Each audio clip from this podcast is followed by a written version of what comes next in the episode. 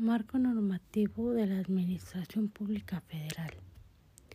Es un conjunto de normas que establecen la forma en que deben desarrollarse las acciones para alcanzar los objetivos propuestos y la aplicación de los artículos 26, 90 y 141 de la Constitución Política de los Estados Unidos Mexicanos. Continuación mencionaré algunos puntos importantes del artículo 26 constitucional. El Estado organizará un sistema de planeación democrática el desarrollo nacional que imprima solidez, dinamismo, permanencia y equidad al crecimiento de la economía para la independencia y la democratización político, social y cultural de la nación. Bases institucionales para organizar el sistema de planeación democrática de desarrollo nacional. Carácter democrático del Sistema Nacional de Planeación bases constitucionales para organizar el Sistema Nacional de Información Estadística y Geográfica, creación de un organismo constitucional autónomo que tendrá a cargo la responsabilidad de normar y coordinar el Sistema Nacional de Información Estadística Geográfica. Esta orden responde a las obligaciones de transparencia y rendición de cuentas a las que están sujetas todas las dependencias de gobierno. Con base en las facultades otorgadas, el Congreso expidió la ley de planeación que señala la forma en que se va a llevar a la práctica lo establecido por este artículo. Esta ley debe estar dirigida a la consecución de los objetivos señalados por este artículo respecto al desarrollo económico, para el crecimiento económico y beneficie a todos, en especial a los que están en condiciones menos favorables. El siguiente artículo es el 90 constitucional. La administración federal será centralizada y paraestatal conforme a la ley orgánica que expide el Congreso que distribuirá los negocios del orden administrativo de la Federación, que estarán a cargo de la Secretaría de Estado y definirá las bases generales de la creación de las entidades paraestatales y la intervención del Ejecutivo Federal en su operación. En este artículo establece las bases para la organización de la Administración Pública Federal, esto es, la organización administrativa del gobierno, la Constitución se limita en este artículo a señalar el tipo de órganos e instituciones que puede haber. La Constitución prevé dos principales organismos que integran la administración pública, la Secretaría de Estado y el Departamento Administrativo. En la práctica se ha reconocido que difícilmente una actividad de gobierno puede darse con separación de la política y la institución del departamento administrativo. Ha sido vista y usada más bien como una secretaría de menor jerarquía. Y por último, el artículo 134 de la Constitución. Los recursos económicos de que dispongan la Federación, los estados, los municipios, el Distrito Federal, los órganos políticos administrativos de sus demarcaciones territoriales se administrarán con eficacia, economía, transparencia y honradez para satisfacer los objetivos a los que están destinados. los principios de la administración de los recursos públicos, las licitaciones públicas, la responsabilidad de los servicios públicos. Bueno, entre otros comentarios a diversos artículos constitucionales, Hemos visto que para realizar un gasto, este debe ser previsto en el decreto de propuestos de egresos de la Federación. Todas las dependencias que utilicen recursos públicos, sean de la Administración Central como de la llamada paraestatal, deben administrarlos uno, con eficacia, es decir, deben ser administrados por personas que tengan los conocimientos y las capacidades adecuadas para realizar el manejo de los recursos. 2. Con eficacia. lo que implica obtener el resultado de la mejor manera posible, evitando el gasto excesivo de tiempo y recursos. 3. Con honradez, que significa que deben caracterizarse por su realización decente y recta, sin que obtenga beneficios personales y mucho menos hacer que otros los obtengan.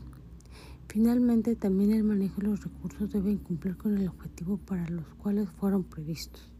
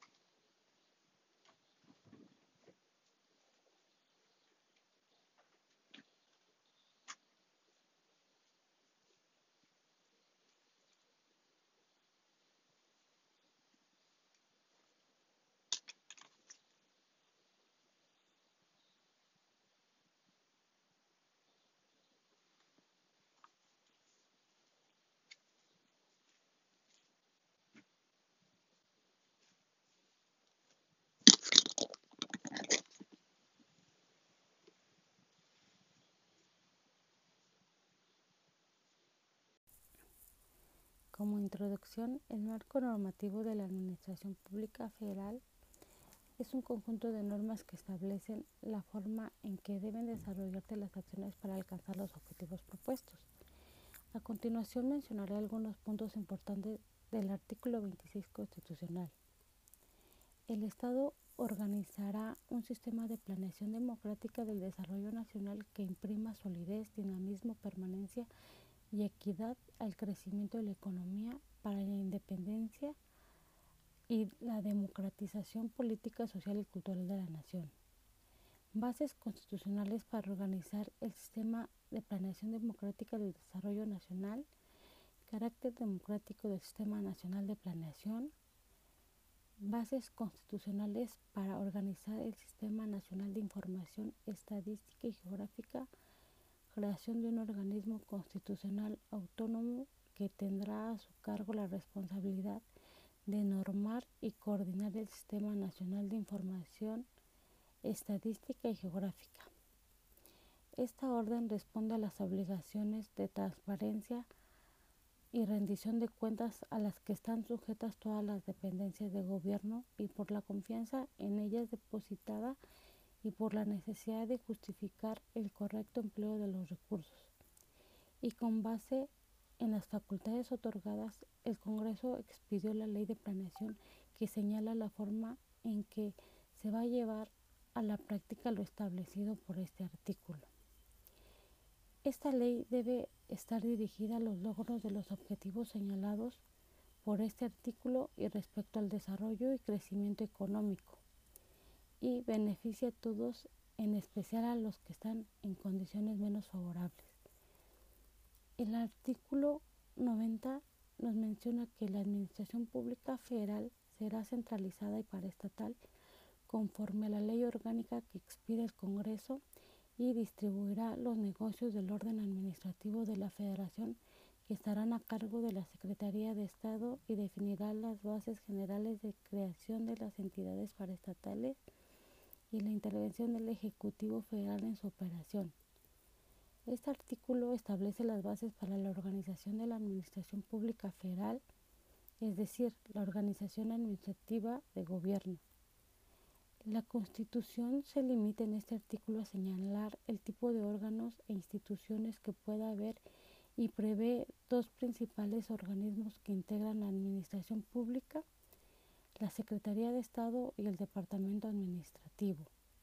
En la práctica se ha reconocido que, que difícilmente una actividad de gobierno pueda darse con separación de la política y la institución del departamento administrativo, ya que ha sido vista y usada más bien como una secretaría de menor jerarquía. Y por último, el artículo 134 constitucional nos dice que los recursos económicos de que dispongan la federación, los estados, los municipios y el distrito federal y los órganos políticos administrativos de sus límites territoriales se administrarán con eficiencia, economía, transparencia y honradez para satisfacer los objetivos a los que están destinados. Los principios de administración de los recursos públicos, las licitaciones públicas, la responsabilidad de los servicios públicos, entre otros comentarios de diversos artículos constitucionales, hemos visto que para poder realizar un gasto, este debe ser previsto en el derecho de presupuestos de egresos de la Federación y todas las dependencias que utilicen recursos públicos, sean la Administración Central como de la llamada paraestatal, deben administrarlo de la siguiente manera. Con, con eficiencia, es decir, deben ser deben ser administrados por personas que tengan los conocimientos y las capacidades adecuadas para realizar el manejo de los recursos. Con eficacia, obtener el resultado de la mejor manera posible, evitando el gasto excesivo de tiempo y recursos. Y con honradez, significa que deben caracterizarse por su realización decente y recta que obtenga beneficios personales y mucho menos hacer que otros los obtengan.